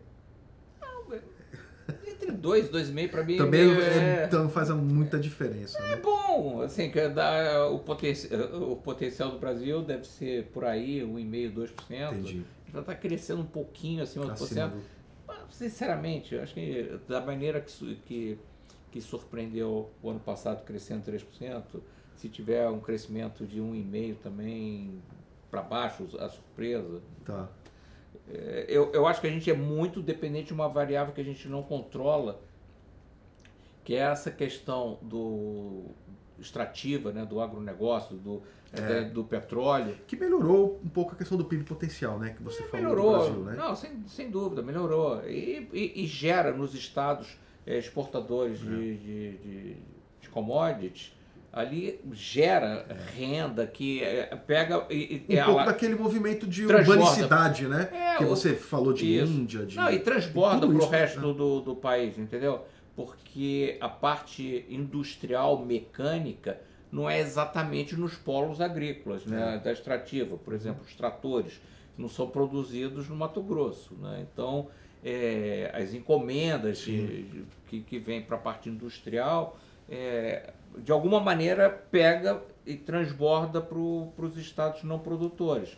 Mas claramente há uma divergência entre o crescimento dos estados produtores para os estados Sim. não produtores. Uh, os impostos que crescem nesses estados e os, os impostos, na arrecadação de impostos, né? é, do, desses estados não produtores. Então há uma diferenciação clara, clara, assim, evidente do quanto que o Brasil hoje é dependente da parte extrativa. É muito dependente. Você vem para cá recorrentemente, né? Eu achava que era duas vezes, mas é mais, né? É, você claro é. quatro vezes para cá, né? É, mas quando você chega aqui, começo de ano, você consegue fazer uma comparação ano a ano? clima, o que, que, eu, que, que eu tô vendo de Brasil, o que, que eu vi de diferente? Olha, é, eu não vejo muitas diferenças, tá. é, mas principalmente nas, na, nas capitais que eu vou. Uhum. Mas eu tenho um grande amigo meu que, que, é, que é CEO de, um, de um banco importante aqui no Brasil, que ele me fala toda vez isso, e ele se desloca muito. Uhum. Rogério, você tem a visão errada do que está acontecendo no Brasil porque você não sai da sua cadeira para ir visitar o Brasil de verdade. Tá. Você fica andando de patinete, não de Amarok. É Exatamente. então você fica aqui no Rio de Janeiro, vai São é. Paulo e esse é o. É, uhum. E aí você cria a sua fantasia de que o Brasil é isso. Não, o Brasil não é isso. Então o que está acontecendo para o centro-oeste, para o norte e mesmo nordeste é uma transformação muito grande. Entendeu? A gente está, eh, o Brasil está avançando.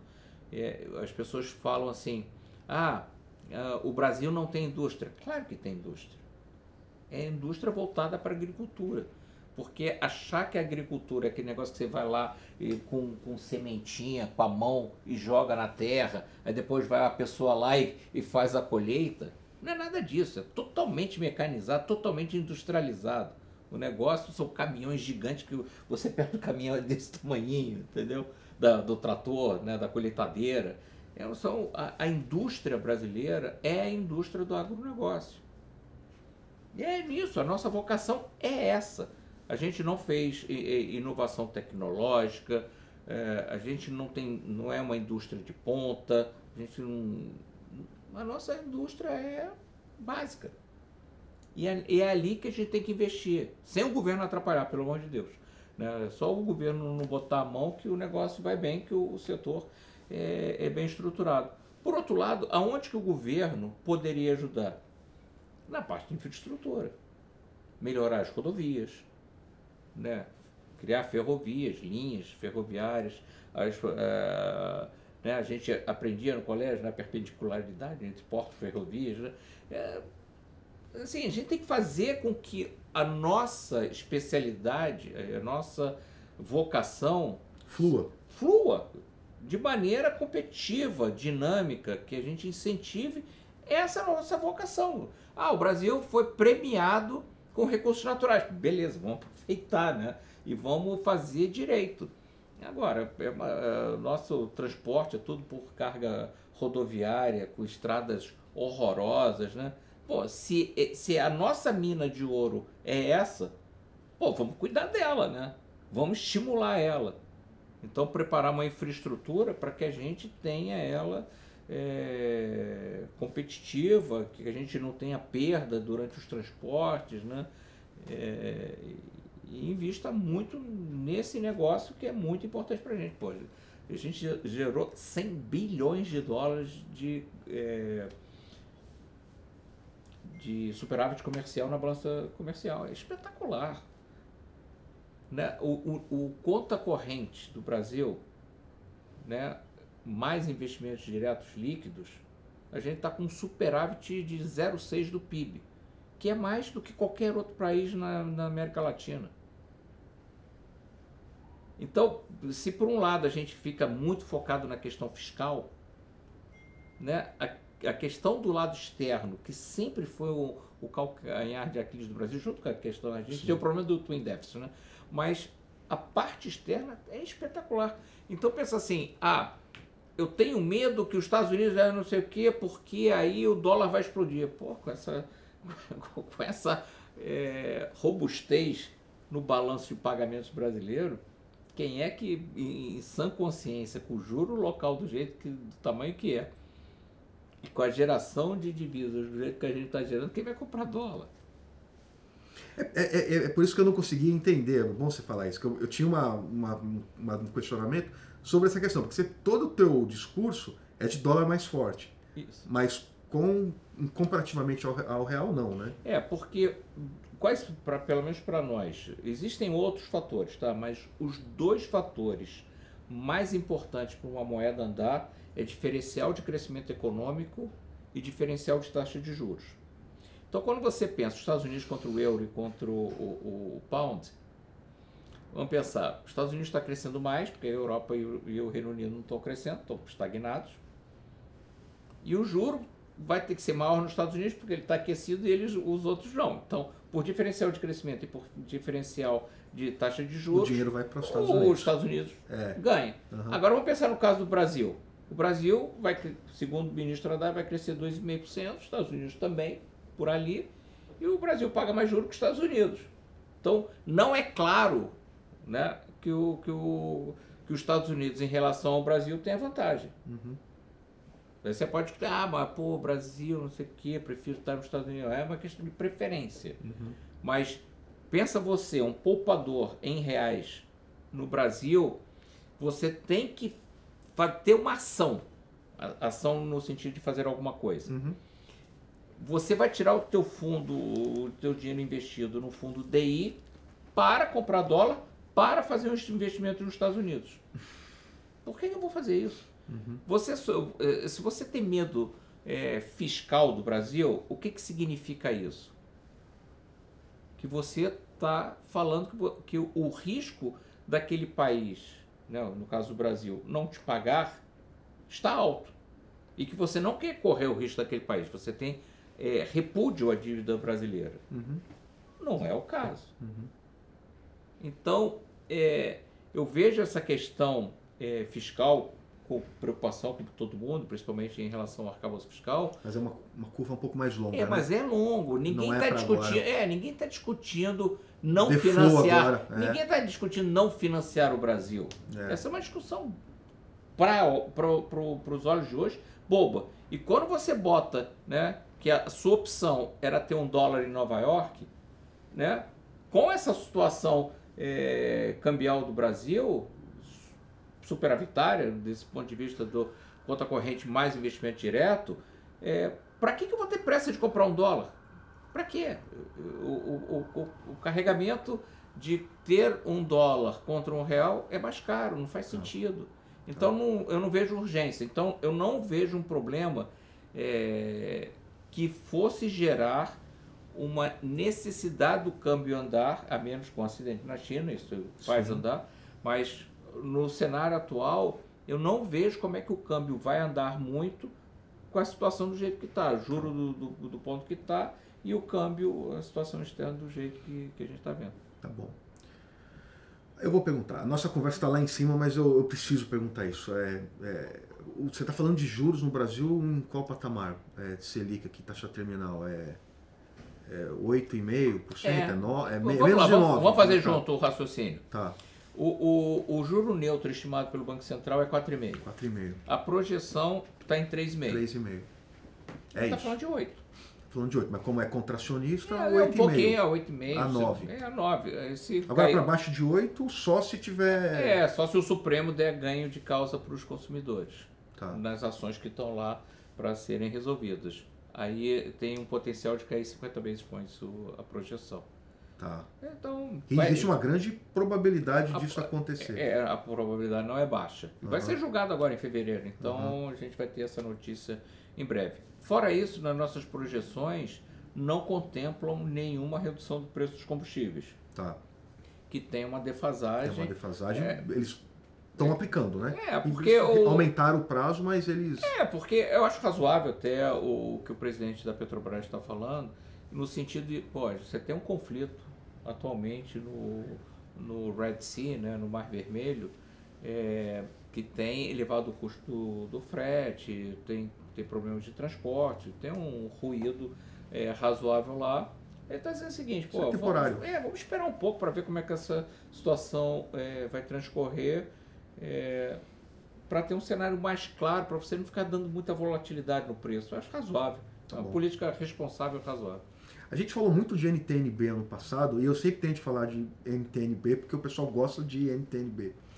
E tem muita coisa em jogo, né? Quando você coloca ali os, os fundos de pensão, né? Que tem ali o mandato, caiu para baixo ali. Aí vai um impacto gigantesco em ativos no Brasil. Eu acho que a gente precisa falar um pouco de investimento aqui pro pessoal também. Qual que é o teu cenário de médio prazo para NTNB? Olha, o juro real implícito na, na, na na NTNB está muito alto, né? Para coisa de 10 anos está em 5,60, 5,70. É. é um juro exagerado.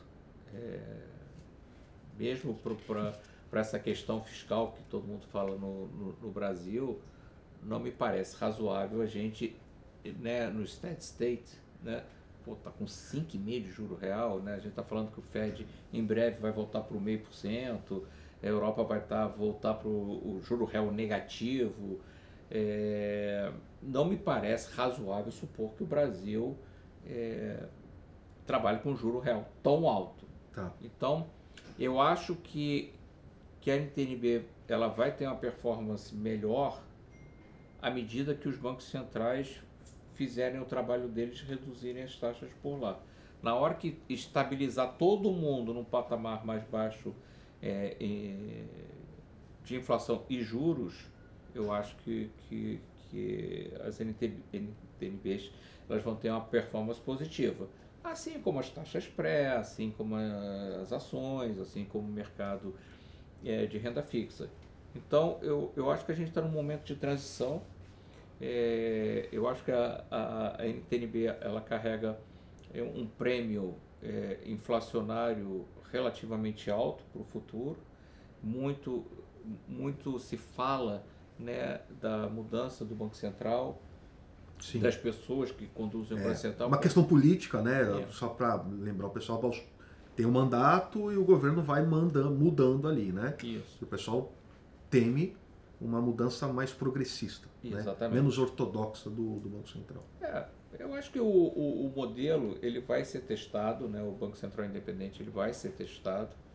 É, eu acho que as pessoas mudam quando sentam na cadeira, né? em termos uhum. de da responsabilidade do cargo. Parece que a gente viu isso agora, né? Não, e a gente vê, por, por exemplo, o presidente da Petrobras. É, pois é. Então, que, pô, que ia aceitar a influência do governo e que o, o presidente Lula que ia determinar o preço do combustível, a política de preços. Mas isso é um negócio legal não, do Brasil. Isso não aconteceu, né? Então, mas isso é uma coisa interessante do Brasil. Você tem uma um questão institucional que... De governança. É. É, então, eu, isso é, é que eu estou pontuando, né? Que apesar dos receios, vamos pensar no início do governo Lula, que tinha interferência na, na Eletrobras, é, briga do presidente Lula com o presidente Roberto Campos, é, é a imposição de uma pauta é, social né, petista que foi barrada pela Câmara, pelo presidente Arthur Lira. Então, quando a gente pensa do, do ponto de vista institucional e de governança, o Brasil avançou. Avançou muito. Muito. É. E eu acho que o, o, caso mais evidente é a Petrobras. É. Que o, o, o presidente da Petrobras não sucumbiu às pressões políticas, se manteve firme, tem uma política coerente para a companhia e tá tocando a companhia como, como tem que se tocar uma, uma, uma... Você gosta de Petrobras, Xavier? Na, na física? Olha, eu não sou um cara de ações, né? Você, todo mundo sabe disso. Eu sou um cara de renda fixa. Ah. É, Para falar a verdade, eu conto num, numa mão as vezes que eu comprei uma ação na vida. Não, não sou um cara de, é, ligado às companhias. É, talvez por, por ter pego uma outra época de vida, onde a renda fixa era preponderante, na época da hiperinflação, eu sempre pensei é, em acumulação de riqueza, é, ainda mais que o juro no Brasil sempre foi muito alto, via a, a renda fixa, a renda fixa. imbativelmente. É, no longo prazo, ela é difícil de ser é. batida. E a renda variável, ela dá oportunidade, mas você tem que ser um bom stock picker. É. Né? Então, e como eu não tenho essa habilidade e capacidade, nem tempo, e nem posso fazer isso aqui na SPX, porque se você quiser estar tá investido em ações, você tá, tem que estar tá investido nos fundos de ações, tá. você não pode ter investimento individual em nenhuma ação. É, eu não, é. não olho muito para o mercado de ações, eu penso mais as companhias de maneira macro. Eu tenho um interesse muito grande por banco, tenho um fascínio por ah. balanço de banco bom momento para estar tá interessado é. em banco. Não, mas eu, eu gosto, gosto mesmo. Assim, uhum. eu, eu, eu, me acho um bom analista de banco. É? é. E basicamente porque, como eu era o diretor financeiro do, do banco que eu trabalhava, é, eu era muito preocupado com os impactos dos outros bancos num, é. num banco menor como o meu. Tá. Então, eu assim, vasculhava de todos os jeitos os balanços, me interessava, olhava linha a linha. Nossa, mas a gente está no momento, a gente falou, vamos, vamos conversar sobre isso aí, peraí. É, teve o resultado do Bradesco, né?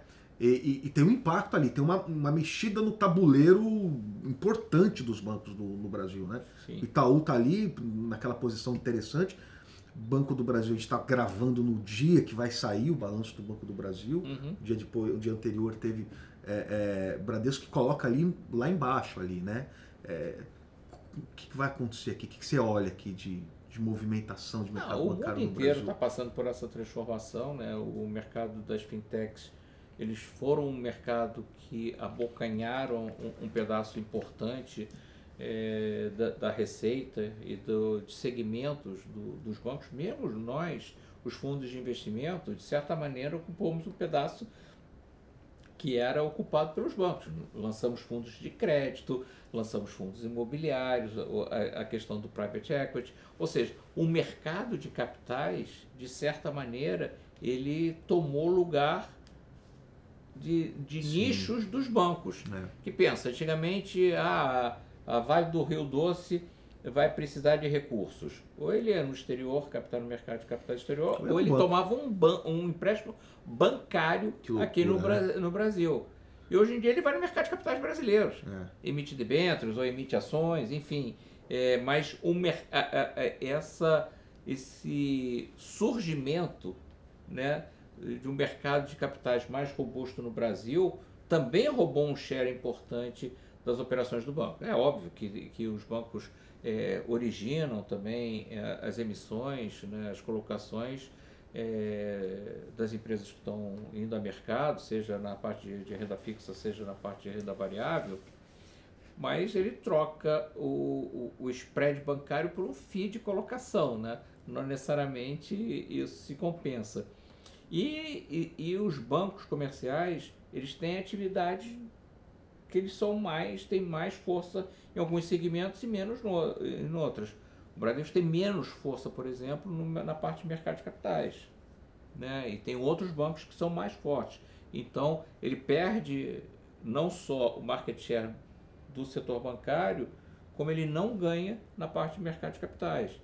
E fora isso, né, você tem essa concorrência das fintechs, né, principalmente com a, com a questão do, do cartão de crédito. O Nubank, né? É. Eu não quero citar Você não nomes, quer citar o nome, né? eu cito para você. Tá. Mas tem o Banco Inter, tem Sim. o C6, tem vários outros, é, que é uma competição, eu não digo desleal, mas imagina, tem que carregar agências, uma estrutura pesadas com um cara que, pô, um app. é com app, exatamente. Então, é, eu, eu não tenho ideia, mas eu acho que o Nubank hoje tem quase 65 milhões de, de clientes. Tem uma meta, ah. tem uma meta anual de colocar 10 milhões de clientes para dentro. Eu não sei nem o que é isso, assim, né? Em termos de CPF. Nunca vi tanto CPF, CPF. na minha vida. Pô. Imagina, a população brasileira são 200 milhões. É. Em breve o cara vai ter 100 milhões, o cara. O, o, o, Nubank. o, o, o Nubank vai ter 100 milhões de pessoas. É, é extraordinário. É. Então, é, os bancos, esses bancos brasileiros, né, eles são transatlânticos. Né? Eles, para se mexerem e para mudar a direção e fazer uma transformação, é, é mais difícil para eles. E não é culpa deles. Eles, é assim, é a mudança, a velocidade com que está é, é, tá tendo a transformação, não só no sistema bancário, mas no mundo inteiro, é, pelo, pelo apoio é, tecnológico que a gente está tendo, é, foi uma transformação muito rápida. E eles não conseguiram acompanhar essa velocidade. E não é por culpa deles. O, o quadro do Bradesco é muito competente. É, mas estão enfrentando uma concorrência atirando de todos os lados neles. Estão tentando fazer a coisa certa, se mexer, botar a estrutura é, mais adequada para esse momento de mercado, mas todo o setor financeiro bancário está sendo atacado, todo, por todos os lados. E as pessoas que estão conseguindo se mexer mais rápido estão tendo mais sucesso, outras estão ainda é, replanejando suas estratégias, mas o, o Bradesco é um, uma marca espetacular, uma franquia incrível, tenho certeza que em breve eles vão reposicionar e vão sair muito bem. Mas você acha que vai ter um pouco mais ali de. Ah, a briga vai continuar. E vai, vai, vai sofrer um pouco, ainda mais, até conseguir ajustar isso. É, daí. sobre o preço eu não sei, porque as pessoas antecipam é. muito. O preço do Bradesco já está incrivelmente baixo. Nossa, ontem. É, foi incrível. É. Mas, de novo, eu acredito muito na capacidade daquelas pessoas de reposicionarem o banco tá. e, e, e, o banco sair melhor no futuro. Tá bom. Mas a, o ambiente é hostil. É, é. Eles têm que saber lidar é. com esse ambiente hostil, se reposicionarem rápido. O que tá. eles estão fazendo? Eles estão se mexendo, é. não estão parados, não. É, estão fazendo uma, uma, mudança forte ali, né? De Isso. gestão. Eu queria eh, te perguntar é, sobre incentivadas. Estou é, caminhando aqui para o final, tá uhum. tranquilo. É, teve essa mudança do CMN lá, do, do Conselho Monetário Nacional, para com relação às CRIs, CRAS, LCI, LCAs da vida, é, você tinha um movimento muito forte de empresas é, é, entrando nesse mercado, né? até empresa varejista emitindo CRA para poder pagar produtor rural ali diretamente produtor rural, né? É, a, essa mudança ali que proíbe isso, ela enxuga, né? Ela reduz o volume de, de ativos no mercado. Isso impacta como para vocês, para a indústria de fundos? Não, no mercado. Em, em geral, a indústria de fundo ela não quer benefícios. É, ela quer que todos os, os produtos que existam no mercado tenham, sejam iguais, para ter uma, uma competição por produto igual, fair. Né? Então, é, o que estava acontecendo é que os incentivados eles estavam produzindo uma concorrência desleal, porque por que esse tem um incentivo e, e o, o objetivo final do produto ele estava sendo desvirtuado, como você está falando. Então, é, o, o, o, incentivo era no sentido de apoiar né, o setor imobiliário, a questão agrícola, e as pessoas estavam fazendo para tomar dinheiro para pagar a sua conta do boleto do dia seguinte, né? E não para. O banco soltou CRI para pagar aluguel, né? Então. então estava tendo uma desvirtualização do produto é, muito grande. Eu acho que o governo é, corretamente, o Conselho Monetário corretamente é, corrigiu essa distorção, como sempre o, o, governo ele faz um período de transição, né, de, de você readequar o produto a, ao seu objetivo, né, e isso reequilibra né, o, o sistema. Então, eu acho que é a vai ter, vai, vai, vai ter um impacto ali na. Se vocês esperam, uma melhora ali em captação eu, por eu conta acho disso. Que é um, eu não digo uma melhora, porque depende né, do ambiente, do que nós, como tá. profissionais, é, pudermos fazer para gerar oportunidade para os investidores. Mas eu acho que é um, um equilíbrio na largada, uhum. na oferta. Né? Uhum. É, quando você olhar para os produtos, você vai olhar os produtos de maneira equilibrada. Tem pessoas que querem mais risco, menos risco e tal, mas não que tenha um benefício ex ante, né, na largada, que seja melhor para um produto em detrimento de outro. Tá. O que a gente gosta na indústria é o equilíbrio. Tá bom. A gente não quer nenhum benefício, mas a gente quer que o, que o sistema é, ofereça produtos de maneira equilibrada, para que o investidor possa escolher o melhor. Tá mas não porque aquele é, produz um incentivo melhor do que o outro. Tá bom. Vamos empacotar essa conversa nossa. A gente abriu falando da questão do, da dificuldade que foi é, 2023. E agora eu queria ouvir, se for possível, você falar um pouquinho sobre isso. Né? Foi para vocês, para a SPX, o ano mais difícil ali? De, ah, sem de... dúvida. Foi o ano da nossa pior performance. É, e eu acho até que é, não foi por falta de trabalho, né? não foi por leniência, porque a gente é, resolveu ir para a praia e não trabalhar duro, mas foi por errar cenário mesmo. A gente estava enganado, totalmente errado na, na direção, principalmente que a economia americana estava caminhando. É, a gente sucumbiu a, aos ruídos do início do governo Lula, é, no sentido de dos fantasmas é, da gestão da Dilma Rousseff estarem voltando com a nova matriz de política econômica, com a interferência é, do executivo é, dentro do Congresso Nacional, que foi repelido. Né? Graças a Deus, é, aquelas ideias de começo de governo não prosperaram e você vê que hoje no Congresso é, a pauta é uma pauta mais pró-business, pró-reformas, então, eu acho que isso fez muita diferença, né? É que o, aquela ideia né, que, o, que o Centrão é um centrão de negócios, ele que é aquela governo de cooptação né, com, com, com troca de cargos e verbas, de certa maneira, a parte de verbas, o, o, Congresso conseguiu mecanismos que eles não dependam mais do, execu do, do executivo e que você não fique é, necessitando que o executivo eh, te dê alguma verba para você poder fazer as obras no seu domicílio eleitoral, né? Então, eu acho que isso fez muita diferença. Então, o Congresso ele teve um papel é, fundamental na estabilidade né, e na perspectiva positiva que a gente teve durante o ano 2023. E eu, basicamente, no início do ano, não acreditei nisso. Eu não acreditei, o mercado não acreditou, porque as projeções de inflação, não sei se lembra, ao final de 2022 para 2023, a gente, o mercado projetava em torno de 4,5% é, a inflação, chegou a projetar 6,5%, terminou em 4,60%, mas é, aquele, aquele, início de mandato do, do, do, do, presidente Lula foi muito ruidoso. Mas é, à medida que o tempo foi passando, o presidente, o ministro Haddad, é, com muita, muita, muita habilidade, é, conseguiu aprovar o arcabouço, eu não gosto do arcabouço, mas conseguiu aprovar, temos um arcabouço fiscal é, em, na mesa. É, avançamos na reforma tributária, não é a reforma tributária dos sonhos, mas avançamos na reforma tributária. Parece e, que vem mais esse ano, né? É, Existe a questão do imposto de renda. Exato, agora, né? você tem a reforma da renda. É, essa eu sou mais cético que vai passar, porque o lobby é bem grande, né? É uhum. Quando você entrar na questão da pejotização, né? Nossa Senhora.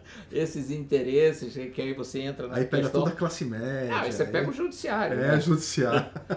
eu, eu, digo judiciário no termo é, do, é. dos advogados, uhum, em geral, uhum. enfim.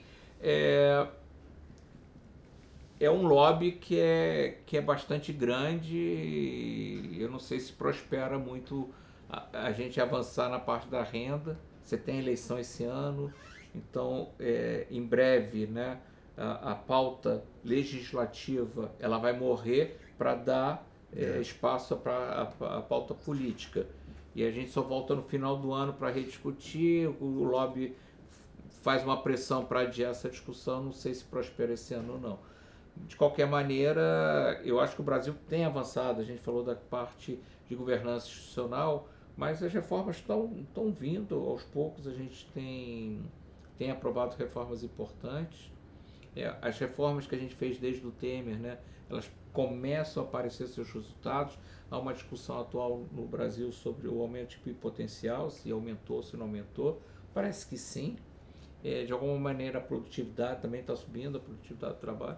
Enfim, acho que o Brasil ele não é espetacular, mas ele também não está no, no, campo lá dos países é, como a Argentina. Nota 4, nota 2, é, nota 2, dois, é, que estão se destacando negativamente. Tá bom. Acho que o Brasil está avançando lentamente, não é um espetáculo que a gente gostaria, mas está avançando. Eu, eu diria que na margem, é, eu, você me perguntou se eu vejo alguma diferença no Brasil, eu vejo sim, acho que o Brasil está avançando. Tem a questão da criminalidade que a gente precisa avançar mais, deixou ir muito longe. O exemplo do Equador agora mostra que a gente tem que ser encarar de frente esse problema de vez. É, tem questões complicadas, como a questão das drogas, é, mas talvez né, discutir a legalização de alguma parte das drogas para tentar diminuir a violência, porque a gente fica muito pensando, ah, mas a liberação das drogas vai gerar um, uma sociedade é, drogada, enfim, mas é a sociedade que morre todo dia por causa das drogas. Né? Então, é, eu acho que o Brasil, ele, ele, de certa maneira, como sociedade, ele está é, amadurecendo em determinadas questões que eu acho muito importantes. Uhum. Né? Uma sociedade, ela não, não amadurece do dia para a noite. Né? Você tem que passar por todos esses estágios que a gente tem passado recentemente. E, e o saldo líquido eu acho que é positivo. Tem muita coisa para avançar, mas eu acho que a, a, a, nossa força, né, a força das pessoas, mais a força do agronegócio, da, da indústria de petróleo, ela pode sustentar a gente num caminho, numa trajetória favorável tá à frente. É, uma pessoa que ficou com a gente até o fim aqui, você tem algum algum call, alguma coisa que você pode passar para ela, pensando do ponto de vista de investimento, né? O que, que a gente consegue trazer para essa pessoa? Bom, o melhor call são os fundos da SPX, eu não posso deixar de dizer isso. Agora, se você quer um bizu, é, aquele, dá um, assim, eu vou falar para fora, que eu eu tenho a impressão que essa parte dos winners, né, é, no mercado acionário global, eles estão determinados. Eu acho que é, quando a gente pensa na, na, nas sete grandes, né, uhum. que, que, ah, que, o pessoal, ah, tá caro, já andaram muito. Eles são, eles são, são as sete grandes da S&P. É, eles já são os, os, vencedores e eles serão ainda mais os vencedores. Então, é, eu acho que a Microsoft, junto com a cooperação que eles estão fazendo com a, a OpenAI, é, é fortíssimo. Acho o Google, acho a Meta, o, eu, eu acho que essas empresas elas vão ser as vencedoras. O, resto vai ficar tão para trás que, é, que não, não conseguiram acompanhar essa evolução tecnológica né, de produção de, de conteúdo. É, e a Nvidia, eu, assim, eu tenho dois fanáticos filhos que, que que acompanham de perto a companhia, são investidores da companhia. Uhum. Eu não posso ter, mas eles, eles têm lá as, as visões e opiniões dele. O meu filho, por games, uhum. um, um, um, ele jogador, joga jogador de videogame. De, video, de, de games, né? Uhum. E, e dizem que o, e diz que o gráfico produzido, os gráficos né, de, de dos desenhos do, dos games da Nvidia é assim, é a realidade, é um negócio impressionante. Então ele é fanático assim pelo que é produzido pela Nvidia. E a minha filha trabalha no, minha filha mais velha trabalha no, na, na, indústria de cinema e ela produz é, desenhos para as cenas que serão produzidas e aprovadas pelos diretores de cinema diz que eu. assim, não tem, vídeo, não, né, tem, não tem nada que chegue perto do que é produzido pela, pela NVIDIA. Então, o, os usuários dando seus depoimentos, e, e, eles dizem assim, ó, pai, eu acompanho essa indústria de perto, não tem ninguém que chegue perto do que eles produzem. E a inovação tecnológica que eles vão colocando é, a, cada, a cada movimento que eles fazem é cada vez melhor. É, assim, é uma realidade, é, um, é uma definição de, de, de, gráficos assim que é uma coisa impressionante. Então, é, eu também acho que a NVIDIA é, é uma grande opção para as pessoas. Está é, caro, está muito caro, mas é daquelas empresas que vão ficar ainda mais caras. Porque Boa. eu acho que eles, eles, serão, eles serão os grandes vencedores. Tá. Tem, você falou do Warren Buffett, mas assim, na área de de juros ali? Tem alguém que te inspira? Que, puta, esse ah, é o cara. Pô, tem. Eu acho o, o Michael Platts, do Bluecrest, que é, pô, pra mim é o. Assim. É o, é o Midas do. Pô, é, é bom demais. Mas muito, assim, é um bilionário inglês, que é mais jovem que eu, tem dois anos mais, mais jovem que eu. Mas esse que é, é o papa do, do mercado de juros global. Não tem ninguém que chegue nem perto, assim, as pessoas falam Rei Dálio e não sei o é. quê, o, o, Griffin lá do, Citado, do Citadel, como, como empresas, né, obviamente essas empresas é, são maiores e extraordinárias, não estou tirando o mérito deles não. É, mesmo o Bill Ackman no, no, no, na Pershing também é espetacular, mas o Michael Platts não tem nada que se pareça. O ano passado ele foi mal, deu só 20%. e só cuida do dinheiro dele. Caramba. São quase 15 bilhões de pounds, tudo dinheiro dele e, e, e só opera juros. Fez muita diferença para você morar em Londres? Ah, como... muita. É? Muita. Mas por quê? Porque é, eu, eu perdi o viagem local. Sabe, o Brasil já não me assusta mais sabe, é, os, os receios, ou, o, o, o, o, não é o Brasil que me move mais. Entendi. Então, eu, eu gasto mais tempo pensando fora do Brasil do que no Brasil. Entendi. Então, eu, eu agora, eu ainda não cheguei lá, mas eu estou muito perto de, de, de, de pensar como o investidor estrangeiro pensa o Brasil. Porque no final eu fico olhando para Polônia, República Tcheca, Hungria, Romênia, Turquia. Que é, é tudo igual, é isso? É, todo mundo tem problema. ah, uhum. o Brasil tem problema fiscal. Pô, os Estados Unidos tem déficit de 6%. É. Porra, sabe, é, é, quando você tem uma, uma perspectiva que você pode alocar seus recursos em qualquer outro lugar, não necessariamente naquele, a sua vida muda muito. É óbvio que você tem que ter a responsabilidade de fazer o seu dever de casa tão bem feito quanto você faz aqui. Esse é o desafio. Mas uma vez que você faça e tenha o diagnóstico correto de, de cada país, pô, para que você vai ficar preso é, é, pelo, só pelo patriotismo de, pô, não, o Brasil é isso ou é aquilo, né? Não. Você, você olha o Brasil de maneira neutra, sem viés. Tá bom, tá bom, tá ruim, tá ruim.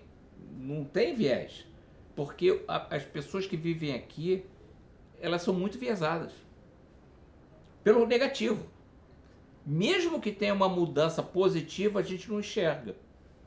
Então, é, é isso é que, que na, na minha cabeça mudou muito, porque eu claramente, né, as pessoas falam isso de mim, eu claramente tinha um viés negativo com o Brasil.